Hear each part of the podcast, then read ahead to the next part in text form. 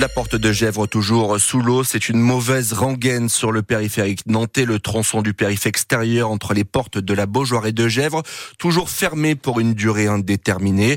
Résultat des bouchons dans tous les sens, un temps de parcours rallongé et un problème qui semble insoluble, Marius Delaunay. Oui, c'est simple, personne n'a la solution. La DIR Ouest, la direction interdépartementale des routes, l'assure. Elle a déjà mené des travaux d'aménagement pour que le Gèvres, justement, le cours d'eau se jette plus rapidement dans l'erdre des travaux menés en 2016. Depuis, on peut dire que de l'eau a coulé sous les ponts, au sens propre comme au figuré.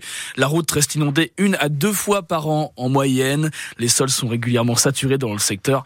D'après la DIR Ouest, les tempêtes à répétition des derniers mois aggravent le problème. De quoi inquiéter hein, sur une route empruntée par près de 90 000 véhicules chaque jour. La société Cofiroute, elle, de son côté, prévoit bien des travaux de nuit au niveau de la porte de Gèvres. Ça démarre ce soir donc sur l'autoroute A11 et sur le périphérique. Mais la direction prévient tout de suite, ça ne changera rien, absolument rien au problème des inondations. Il s'agit simplement de travaux complémentaires comme installer un portique de signalisation. Ça promet les explications de Marius Delaunay que vous retrouvez aussi sur notre site internet francebleu.fr. Ce soir, le niveau de l'eau commence à baisser, mais ça devrait prendre plusieurs jours, que ce soit pour le Gèvre donc, mais aussi le lait ou encore la Sèvre nantaise. Il est accusé de chanter des textes antisémites et haineux. Le rappeur Frisk Corleone ne viendra finalement pas au Zénith de Nantes après-demain préfecture qui l'a décidé. Elle publie aujourd'hui un arrêté d'interdiction parce qu'elle considère notamment qu'un tel concert pourrait conduire à des troubles à l'ordre public et qu'il pourrait aussi inciter à des actes à caractère antisémite. La galère pour les usagers de la ligne Nantes-Saint-Gilles-Croix-de-Vie ce soir en TER a heurté un obstacle présent sur les voies.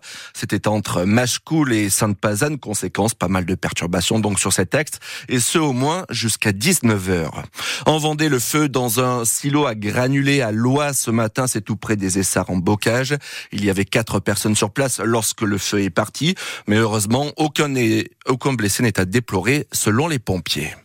Le salon de l'agriculture, théâtre de la colère de la profession depuis samedi et son inauguration mouvementée par le président de la République, Emmanuel Macron. Tout à l'heure, les éleveurs ont manifesté devant le stand de Lactalis. Ils dénoncent notamment les prix bas imposés par le géant du lait, Marion Ferrer.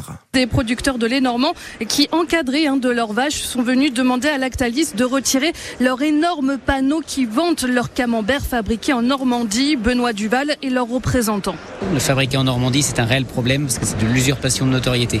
Quand le consommateur euh, croit acheter un camembert avec le mot Normandie, tout de suite on a l'image de la race, de son terroir et de ses pâturages. Et derrière, bah, quand on n'est pas en appellation d'origine, on se permet d'acheter du lait de n'importe où. Il le rappelle, le Conseil d'État a tranché en 2022 le fabriqué en Normandie est réservé à l'AOP, l'appellation d'origine contrôlée, qui implique un cahier des charges. Les producteurs de camembert déjà à cran se sont volés. Parmi eux, Patrick Mercier, venu de l'Orne. Prendre la notoriété sans se faire prendre. Alors c'est très école de commerce, hein, on est d'accord. C'est comme ça qu'on fait fortune d'ailleurs. Surtout si on ne paye pas trop cher le lait. Comment réussir? Euh, Ben voilà, on a la recette. On prend, on prend l'image de quelque chose, le camembert, la Normandie, on fait un produit très industriel et on laisse à penser que c'est du bon. Conséquence, disent-ils, la race normande est en déclin, au moins 30% en 10 ans, alors qu'elle est, pour rappel, hein, l'emblème de cette 60e édition du Salon de l'agriculture. Lactalis également dans le collimateur de la justice italienne qui l'a condamné ces derniers jours à 74 000 euros d'amende pour pratique déloyale. Le feu vert du tribunal de commerce de Paris sur le plan de sauvegarde de Casino. Cette décision rendue cet après-midi va permettre le rachat du groupe qui emploie 50 000 personnes.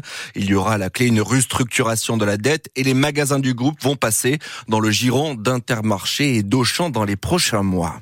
Les excuses de la chaîne CNews après un énorme dérapage dans une de ses émissions.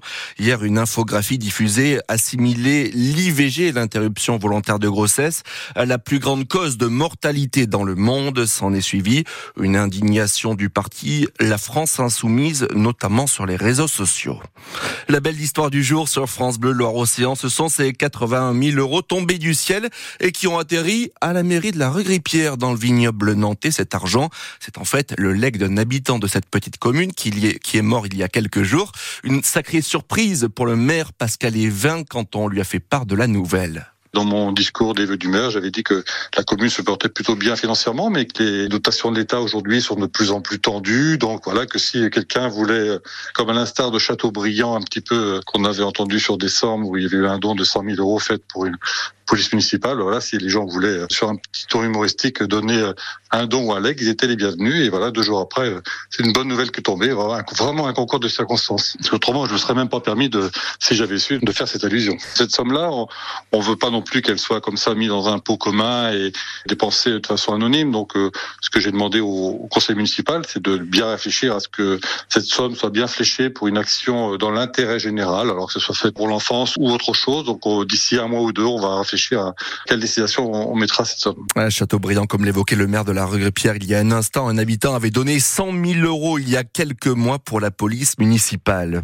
Et puis l'exploit de Charles Codrolier, le skipper devrait remporter normalement l'Ultime Challenge Cup.